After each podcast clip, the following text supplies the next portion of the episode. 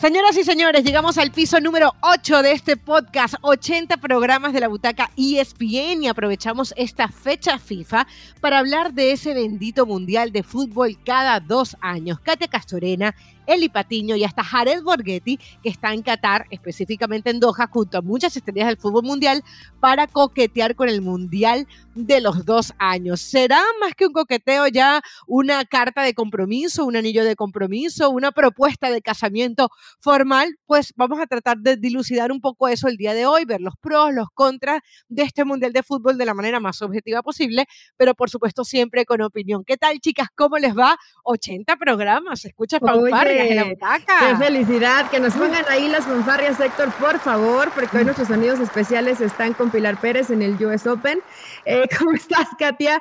Eh, yo creo que ya es esa parte, Caro, donde ya diste el anillo de compromiso, pero los papás no saben.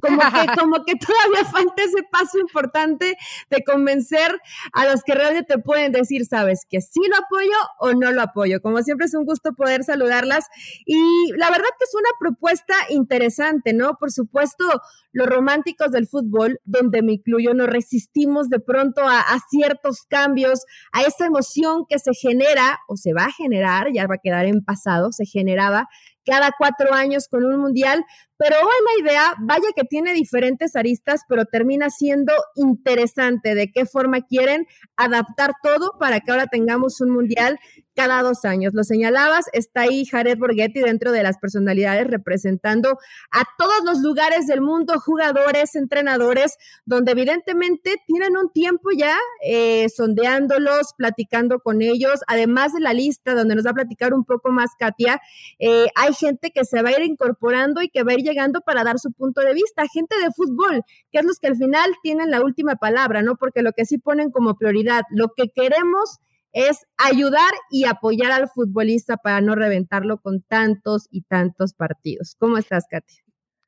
Caro, Eli, qué gusto saludarlas, estar con ustedes en este programa 80 de la butaca y ser parte del proyecto cuando me toca estar aquí con todo gusto y además hablando de este tema donde no solamente creo que hay que convencer a los papás, también a los familiares y amigos que serían los invitados a la fiesta, porque también vamos a ver qué tan de acuerdo están los aficionados o no. Creo que al final la decisión que se tome siempre se va a querer disfrutar del lado de aficionado de un gran fútbol, de un gran espectáculo y el, y el seguimiento al mundial. Pero por supuesto, cuando se presenta una nueva idea, habrá estos pros y contras de los que vamos a estar hablando como en todo pero para esto está este grupo, ¿no? E, este grupo que busca el desarrollo del fútbol, donde se reúnen, donde se presentan estas nuevas ideas, pensando en cómo mejorarlo, pensando en adaptarlo también a cómo van cambiando los tiempos y esperemos que se tenga siempre en consideración, más importante que el tema económico, aunque,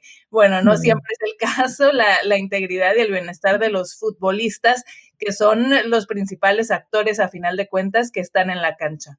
Bueno, justamente eh, vamos a hablar de cómo comienza toda esta iniciativa. Hay que decir que, digamos, esta reunión ha sido prácticamente convocatoria, evidentemente, de la FIFA y en este caso del jefe de desarrollo del fútbol mundial, que es nada menos y nada más que Arsen Wegener, quien obviamente lo conocemos no solamente por toda su trayectoria en el Arsenal, sino también porque siempre fue un hombre de defender como los derechos de los jugadores, etcétera. Sin embargo, eh, ya algunos sienten que Arsen se ha vendido un poco. Eh, de hecho, se dice que porque él criticaba que se tuviera que jugar la Copa Africana de Naciones cada dos años y no estaba de acuerdo y dio declaraciones en su momento en donde decía que no estaba de acuerdo y hoy está apelando por esto. También hay críticas sobre el hecho de que se esté haciendo esta reunión en Doha, como de alguna manera dando todos, eh, como, como, poniendo todo a favor para que eh, los jugadores se vayan por el sí, de alguna manera comprando esas opiniones. ¿Es tan así? ¿No es tan así? Justamente Jared Borghetti, Eli, habló desde Doha eh, contigo, te digo, Eli, estoy aquí, tuvo el tiempo y, y te habló un poquito, ¿no?, de lo que esperaba de cara a esta reunión. Sí, definitivamente, Jared Borghetti, que eh, bueno, es uno de los representantes ahí con la, portando la voz de México y lo que precisamente México acepta, ¿no? O que no ve de mala forma el apoyar este mundial cada dos años. Escuchemos a el exfutbolista y hoy comentarista, además de nuestra cadena ESPN, Jared Borghetti, diciendo más o menos qué le parece y qué esperaba de esta reunión, donde él ya se encuentra justo en este momento en Doha. Mi postura para una posible eh, o un posible mundial cada dos años, te diría que es la, de aceptar esta situación. Creo que el fútbol es el único de los deportes que, en el cual se había estado tardando en llegar a la tecnología, las cosas nuevas de, los, de los deportes. Y no es que este, esta, esa posibilidad de un mundial cada dos años sea parte de la tecnología, pero sí es parte también de, de entrar en esa competencia de, de otros deportes que, que se han encargado de, de actualizarse. Y el claro ejemplo tenemos en, el fútbol americano, que está hecho realmente para que el aficionado disfrute cada, cada momento, ¿no? Con el estar separando el, partido, con las pasos de los dos minutos que son eh, realmente para meter cuestiones publicitarias y todo, todo ese tipo de cosas. Es que creo que eh, el fútbol eh, le hacía falta esa parte. hoy el, fútbol ha crecido mucho en, la parte futbolística de nivel. Hoy vemos selecciones mucho mejores. Hoy vemos grandes jugadores ya no solamente de, las, de algunas naciones, que en ese caso eran brasileñas, argentinas, eh, italianas, eh, inglesas, alemanas. Hoy vemos grandes jugadores de otras selecciones, eh, portuguesas, de, Bélgica, de, Holanda, de Gales, por ejemplo, españolas.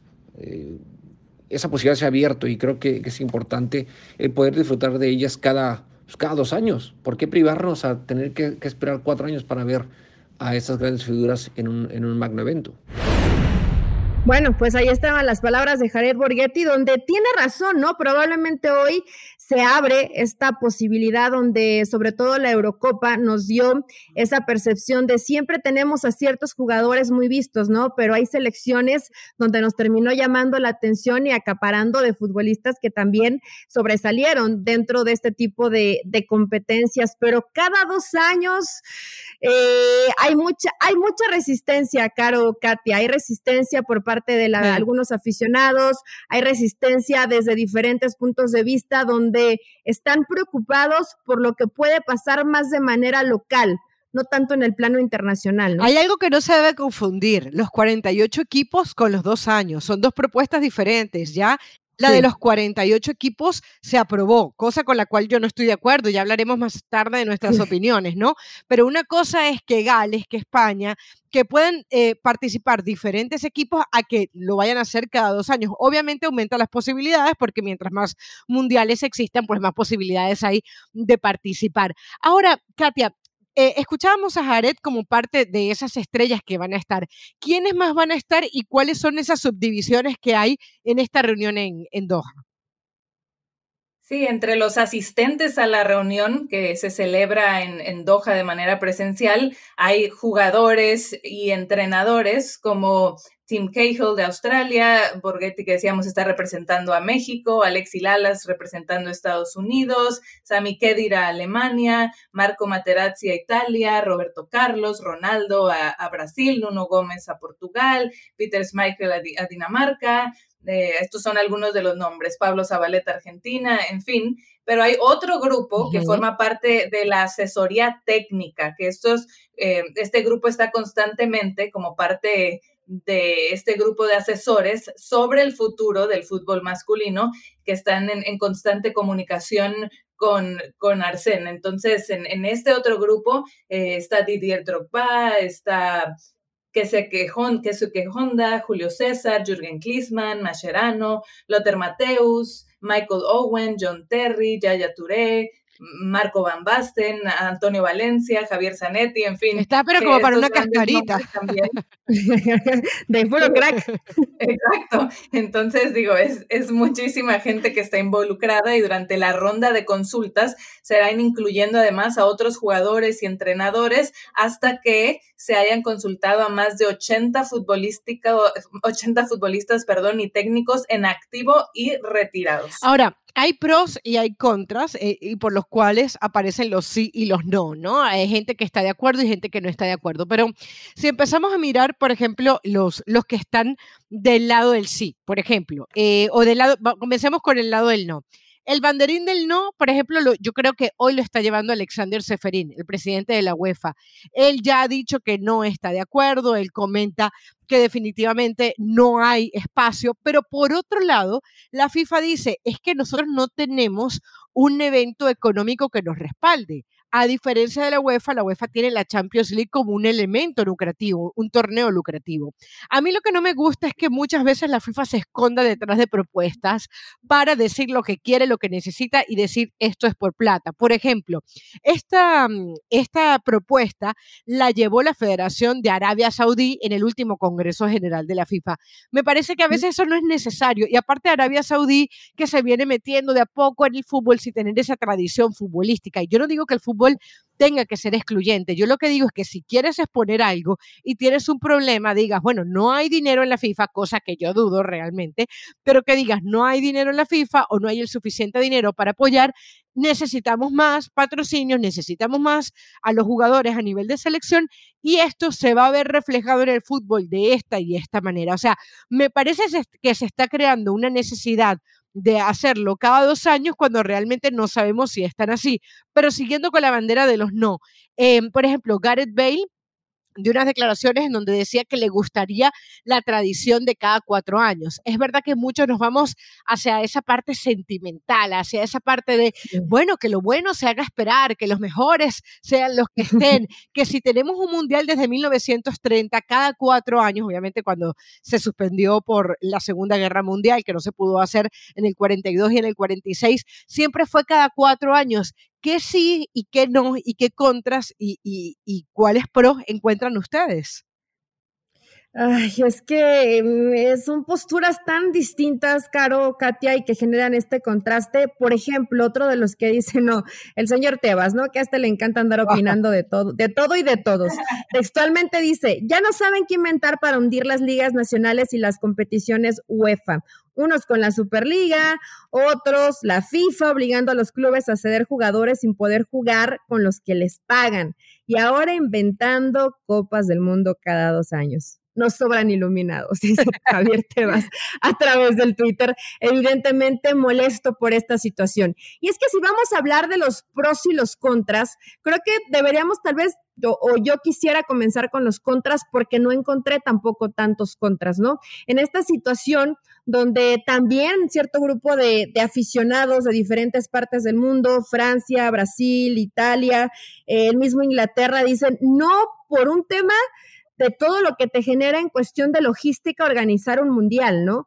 De dependiendo del país o países que elijan como, como sede la inversión que se hace, el gasto que se hace, que el aficionado tiene que conseguir un permiso tal vez especial en el trabajo, que no es nunca barato un viaje a un mundial y además las entradas a los estadios cuando son mundiales son carísimas.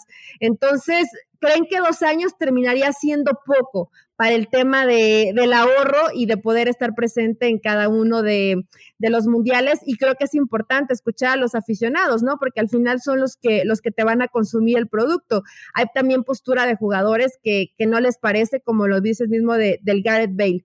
Yo de pronto me quedé pensando si dos años, por esa necesidad de que se consigan eh, buenos resultados, de que estés en esa Copa del Mundo y seas protagonista, va a alcanzar para terminar los procesos de, futbolistas que vienen en camino de.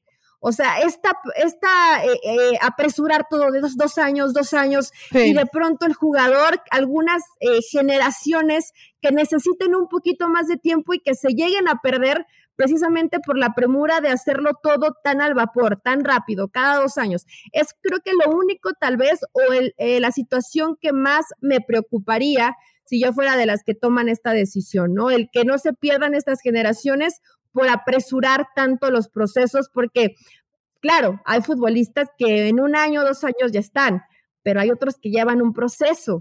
Y ahí es donde dices, ¿y qué va a pasar, por ejemplo, con los, con los torneos de competencias inferiores, ¿no? Una sub-20, una, eh, una sub-23, una sub-21, eh, ¿dónde se quedan toda esa cantidad de, de competiciones por esa necesidad? de hacer un mundial cada dos Aunque hay muchos que piensan que al contrario, que se pierden generaciones de futbolistas. por ejemplo, se lesiona uno. las dos caras de la, de la moneda, claro, Claro, o sea, por ejemplo, si se lesiona uno, pues sencillamente no puede estar, o por ejemplo, Italia no estuvo en el último Mundial de Fútbol. Entonces, si había un jugador que tenía la posibilidad de estar porque ya tenía 36 años, ya no puede estar en el próximo porque va a tener 40, ¿no? O por ejemplo, cuando Wayne Rooney se pierde el Mundial de Fútbol con Inglaterra, ya también tenía cierta edad y se lo iban a perder. Es decir, eh, eh, juega para pro y juega para en contra. También el tema de los procesos de los técnicos, Katia. O sea que de repente, si ya de por sí cuesta mantener un ciclo de un técnico, imagínate tú si es cada dos años. Es como que la vorágine de no sé que, que no se cumple el proceso.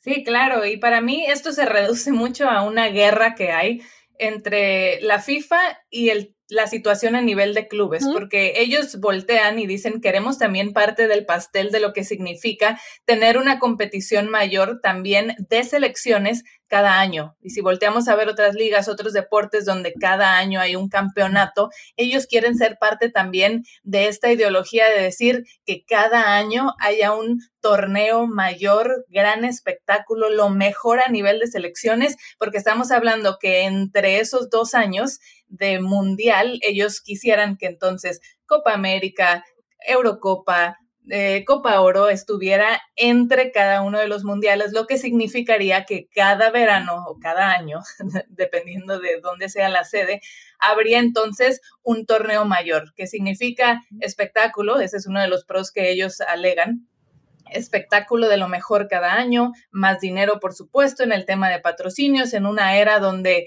eh, los jóvenes quieren torneos fáciles de entender, donde se jueguen grandes cosas, donde haya mucho eh, en juego, un buen nivel, donde hoy en día en las redes sociales y la inmediatez hay que innovar y hay que estar al día también en estas situaciones. Es una de las cosas que ellos alegan, entonces es querer implementar un modelo también de cómo lo hacen a nivel de clubes y claro, mucho de la resistencia viene por parte de la UEFA, donde ellos tienen ese poder de decir, tienen a las ligas más poderosas, a los clubes con mayor poder adquisitivo, tienen la Champions League y tienen constantemente cada año estos reflectores y, todo este ingreso. Y es allí donde está también el conflicto y volteando a ver también países que levantan la mano y dicen, queremos eh, ser sede de una Copa del Mundo, pero tienen que esperar más de una década, ¿no? Porque Marruecos lo ha intentado y no se puede. Mismo Arabia Saudita que mencionaban, Argentina, Chile, que desean que, regrese también a, suelo sudamericano y poder una segunda, tener una,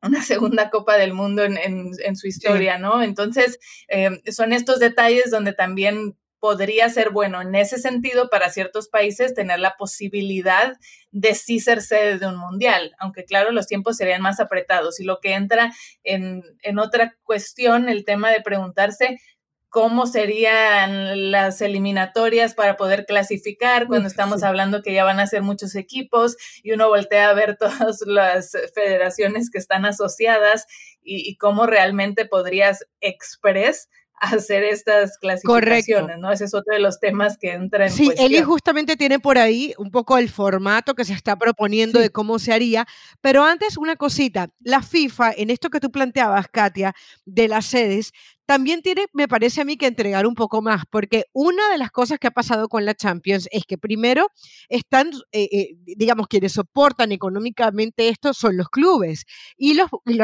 los, premios que da la Champions son muy buenas, pero para nadie está oculto que cuando los jugadores van a nivel de selecciones, no es gran cosa lo que terminan percibiendo, es decir, ellos viven de lo que se vive a nivel de clubes y también para nadie está oculto que cuando se hace un mundial de fútbol, las sedes terminan absorbiendo prácticamente todo. Es decir, ellas exoneran de em, temas fiscales a la FIFA.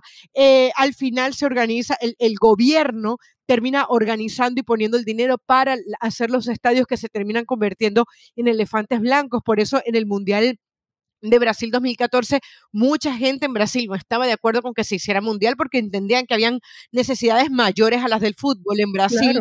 Uno no entiende cómo, eh, si eh, no fue por la pandemia solamente, eh, sabemos ya los problemas sociales que hay a nivel de Latinoamérica, en este caso Argentina y Colombia, pretenden organizar mundiales de fútbol cuando no garantizaban el tema de las vacunas. Es decir, hay una serie de necesidades sociales en estos países que quieren organizar mundiales de fútbol que uno tiene que, también pedirle a la FIFA que si quiere mundial de fútbol cada dos años, va a tener que meterse la mano en el bolsillo para también ayudar en la organización.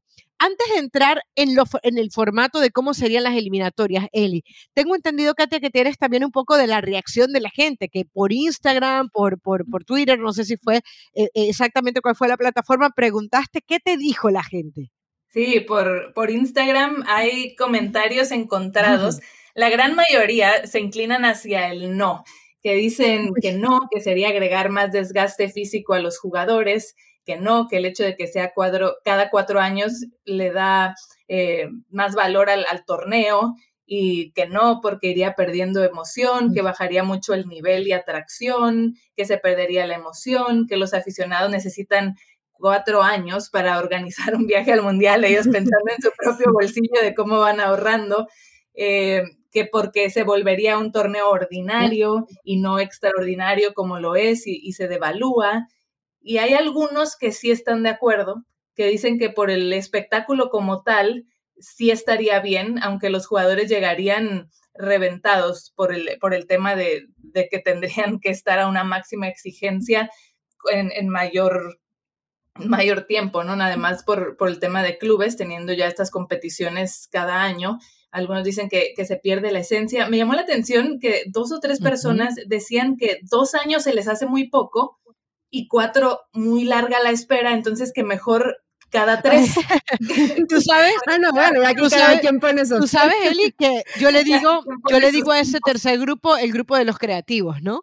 Y, eh, y, y aparte, eh, es que eso también lo, lo, lo propuso Nasser Al-Khelaifi, el director ejecutivo del PSG, le pidió a la FIFA tener en cuenta los clubes, pero Andrea eh, Radi, eh, es Radrizani, que es el dueño del Leeds United, pidió que fuera cada tres años. Así que los aficionados que opinaron con Katia y Andrea Radrizani, dueño del Leeds, repito, pues eh, tuvieron esta opinión de que fuera cada tres años. Hay para todos los gustos, ¿no? Ahora, ¿Cómo sería esa organización? Porque uno dice, bueno, las eliminatorias suramericanas, que son tan emocionantes, además tendrían más cupos ahora que serían 48, que ya eso está aprobado para el 2026. ¿Cómo queda esa forma? Mira, todo lo que están buscando es que forzosamente haya un descanso obligatorio de mínimo 25 a 30 días después de las finales. Esto es lo que le garantizan a los jugadores y lo que quieren poner dentro de esos pro, ¿no? Que es, es seguro, prácticamente todos los futbolistas van a descansar un mes, que hoy vemos que definitivamente es algo que, que les surge, ¿no? Por la cantidad de partidos y la mayoría de ellos de pronto llegan a tomar una semana porque se empezaron a empalmar los calendarios. Yo sé que este es un año extraordinario por el tema de pandemia y la gran cantidad de partidos, pero les quieren garantizar ese mes de descanso, lo cual deja a más de un futbolista contento, ¿no?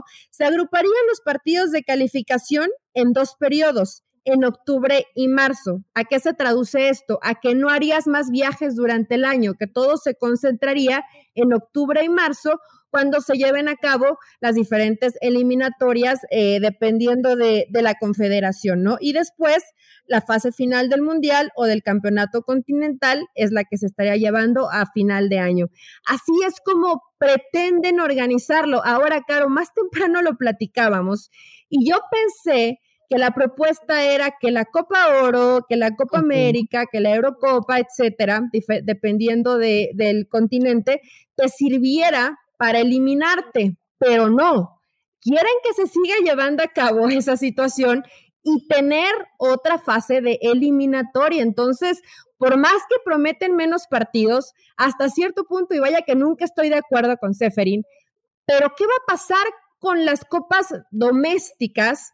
Donde son demasiada cantidad de partidos y por más que trates de eliminar algunas situaciones, no me dan las fechas para que puedas meter mucha cantidad de encuentros en menos tiempo para precisamente garantizar ese mes de vacaciones a los jugadores. No, es que es una auténtica locura. Yo no imagino Copa Oro, Copa América y respetar esos 30 días que dice la FIFA que tendría. Lo decían desde el Manchester City, desde la directiva del Manchester City. No hay más tiempo. El calendario de por sí ya está apretado. Es que acabamos de ver los problemas que surgieron con la selección argentina y con la selección eh, brasileña, porque justamente la Premier League no quería dar a los jugadores. Y sí, van a decir, ah, la pandemia era por eh, el, tema de las restricciones, pero es que se, se escudaron al final detrás de la pandemia. La Liga Española lo quiso hacer para no prestar a los jugadores porque necesitaban jugarse tres fechas. Es decir, el virus FIFA existe antes que cualquier otro virus, ¿no? Y para nadie está oculto que para los clubes y para las ligas termina siendo una incomodidad las eliminatorias suramericanas. Si a eso le pasamos que hay que hacer eliminatorias para hacer mundial cada, cada dos años, realmente es una auténtica locura. Y aquí para mí vamos a ver más contras, que es el hecho de que se baje el nivel de fútbol, que hayan jugadores más lesionados, que no se respeten procesos y así una infinidad de cosas. De todas maneras, em, a este contra a esta a esta lista de no hay una organización que las siglas son FSE, eh, Fútbol Superiores de Europa. realmente se les recomiendo que lo busquen porque ellos dicen ser una organización democrática, independiente, etcétera. Es organizada por eh, Inglaterra y Gales. Pero lo que me interesó de ellos es que, fíjense lo que ellos dicen. Dice, el juego necesita cambiar, pero necesita cambiar para mejor. No queremos ni necesitamos más copas del mundo. Y me hizo reflexionar en lo siguiente. Eh, el fútbol hoy es difícil que la gente se siente, a, se siente frente a su sofá a mirar 90 minutos. Estamos hablando del tema de los calendarios. Entonces, mi pregunta es, ¿No será que la discusión se está yendo por otro lado? ¿No será que realmente las cosas que tenemos que discutir hoy del fútbol no es si se debe realizar un mundial cada dos años, sino otras cosas? Es que ahí es donde voy. Me parece que se está priorizando lo que no es. O es que nosotros estamos siendo muy tradicionalistas y no queremos que nos cambien absolutamente nada y por eso nos negamos a ellos. O sea, ¿por dónde pasa realmente esta discusión? Me gustaría escucharlas en ese sentido. Mm, yo creo que hay resistencia, Caro, Katia, porque es completamente normal, ¿no? Porque eh, es cierto y, nos tiene, y tenemos este chip de pronto en la cabeza de, de, lo bueno siempre espera un poco más, ¿no? Y tener un campeonato del mundo que es lo que, lo que todo mundo está pendiente de, de ver, de apoyar a su selección, de poder hacer este viaje, etcétera. Eh, de pronto, el que tú ofrezcas constantemente en lugar de cada cuatro años, este tipo de producto, no sé qué tanto puedas llegar a, a saturar el mercado, ¿no? Porque además no siempre todos los partidos de procesos de eliminatoria son interesantes, van a haber más elecciones. E, esta, esta situación que creo que es importantísima, pero que de pronto dejan de lado. Eh, Caro, Katia, yo estaba en ese Mundial de Brasil y veía a la gente en la calle muriéndose de hambre con unos estadios espectaculares, ¿no? Me parece que no va por ahí. No es que la FIFA no aporte nada y sí, tú, tú quieres organizarlo, ok, cada dos años, perfecto, tenemos más sedes. Sí, realmente tienes la capacidad económica, mm. no poniéndote por encima de las necesidades de una sociedad, sino que haya el dinero o que ya esté la infraestructura para poder llevar a cabo un mundial. Entonces, son tantas cosas que se tienen que analizar y por más que la FIFA salga con esta banderita de que no nos importa el dinero, que ese discurso honestamente se lo vendan a un niño, ¿no? O, a quien ellos prefieran. Nadie se las va a comprar porque evidentemente el tema de que sea cada dos años es corte de caja en menos tiempo. Entonces, a ellos al final les conviene. Creo que de pronto es lo que puede generar molestia. No vendas un discurso que no es. Si nos interesa por esto, porque tenemos menos ventanas de eliminatoria, porque el jugador se va a desgastar menos en viajes, hoy con toda la bronca de que los clubes no los quieren prestar, y nos sirve de tema económico cada dos años. Pero no, siempre te quieren vender y medio maquillar sus, reales pretensiones, que creo que es lo que termina molestando a cierto sector, ¿no?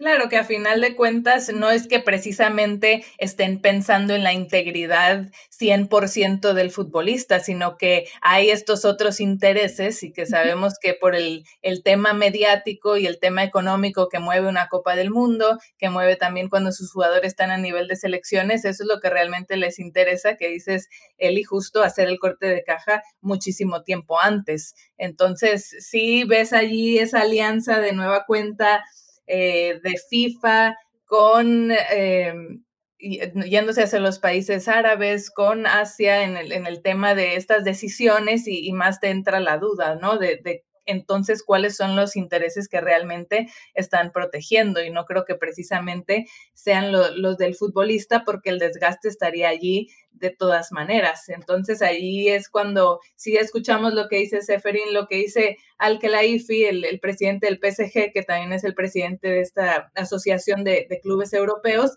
que habla de la parte del romanticismo, sí, de, del mundial, donde dice la joya del mundial tiene prestigio, precisamente por su rareza. Cada dos años diluiría eso y tendría menos validez. Pero además también habla de ese tema, de cuál es realmente el descanso de los futbolistas que se, que se tiene en mente, porque dice que no debe haber este conflicto, ¿no? De la competencia internacional no debe de sofocar a los aficionados y a los jugadores y quemar esas conexiones con los clubes, porque al final del día sin esas conexiones con los clubes, la competición internacional tampoco existe. Exactamente. Bueno, eh, eh, el formato ha ido cambiando a nivel incluso de nivel de, deportes. Por ejemplo, el Mundial de Atletismo, tenemos que, que eh, comenzó del 83 al 91 y después se hicieron cada dos años. El Mundial de Natación es ahora cada año impar, este no por la pandemia y los Juegos Olímpicos, pero antes también pasó por diferentes periodos, de dos, de tres y de cuatro años. Y obviamente nos quedan los Juegos Olímpicos, que es cada cuatro años, pero ahí estamos hablando de una cantidad de, eventos. O sea, tampoco es que sea una extrañeza. Ahora la mayoría son de, de cuatrienales a bienales y este es lo que se está pidiendo con el fútbol. Yo creo que va a pasar todo también por el tema de las eliminatorias. Eh, creo que lo que ha, o se ha colado en el diario El Equipo por parte de Arsen Wegener, donde dice que van a haber dos periodos de clasificación eh, por año. Esto reduciría, vamos a ver si realmente se logra o no. De todas maneras, mi conclusión es que eh, al final, con la bendición de los padres o no, eh, de los amigos o no, todos van a querer ir a la pachanga, ¿no? Cuando ya esté organizada, 2028, todo el mundo va a querer estar ahí. Ojalá que el espectáculo no se pierda. Por ahora se coló una información de que estarían dispuestos a analizar los 166 de las 211 asociaciones miembros de la FIFA. Ellas votaron a favor de realizar un estudio de viabilidad eh, y después, eh, a final de año, se piensa que se tomaría la decisión definitiva. A ver qué termina de pasar con todo esto, pero chicas, la verdad, yo lo que veo es que esto va para dos años. Sí, eh, creo que todos los, los, caminos apuntan para allá. Y mire que el tema de que se haga a, dos, a dos fases, las eliminatorias, a mí me parece muy sí, bueno. Claro porque si evitas, evitas mucho desgaste, el tema del viaje, de no te quiero prestar a mis futbolistas, eso cada vez va a generar más bronca, ¿no? Hoy vemos la postura de la FIFA que le pide no ocupar a los jugadores que no prestaron en la Premier. Entonces se ha vuelto una guerra que va a continuar donde tiene todas las de ganar la de la FIFA, sí es cierto, pero que esta resistencia no va a ser tan fácil que la pasen por alto, la, por alto las principales ligas del mundo. Por cierto, nada más agregar que no solamente se pretende para el fútbol varonil, sino también para el fútbol eh, eh, femenil. A pesar de que no detallan eh, todos los invitados, está comandado este grupo por Jill Ellis, la conocemos, la entrenadora bicampeona, eh, donde están también eh, delegando, cuestionando, dando diferentes puntos de vista de que también el fútbol femenil en cuanto al mundial se haga cada dos años. Entonces, están apuntando los dos lados para allá. Yo honestamente creo que sí se va a terminar por hacer, pero tienes cinco años hasta el Mundial del 2026 para dejarlo todo perfectamente claro y realmente acomodar los calendarios para no terminar reventando a tu materia prima, ¿no? Que es el futbolista y que realmente como se los prometes, que sí les puedas cumplir con esos 30 días de descanso. Sí, decía Infantino que echaran a volar su imaginación en el tema femenil, que no querían simplemente copiar todo lo que decidan en el tema varonil, sino crear un, sistema que también tenga lógica y sea único y se adapte a las necesidades del fútbol femenil. Y en el tema de cuándo pudiera ser decidido, eh, sí, Arsène Wenger decía o sugería que para diciembre se podría tener una resolución, aunque se ve complicado, sobre todo considerando hasta ahora esa oposición que viene por parte de la UEFA y lo más probable es que la votación sería hasta el Congreso de FIFA del 2022 y siendo realistas y considerando que el calendario internacional hasta el momento está ya cuadrado hasta la Copa del Mundo de 2026 y que ya se tiene pensada una euro para 2028, realísticamente esta idea de, tener un mundial cada dos años, este ciclo, si es que se termina votando que sí, arrancaría entonces hasta el 2030, que sería además la fecha de celebración del centenario y que pudiera quedar muy ad hoc en cuanto a la celebración de lo que pretende FIFA para arrancar a partir de ahí esta nueva 2028, 2030, ¿qué estará haciendo la butaca? ¿Cuántos programas tendremos de la butaca? Por ahora estamos hablando de 80 programas. Gracias por habernos acompañado antes y también por los que vienen. Chicas, felicitaciones y a ver si se cumple el Mundial cada dos años. Hoy se van a estar conociendo detalles, así que esta butaca sigue en proceso. Nos vemos. Chao, chao. Chao. Chao.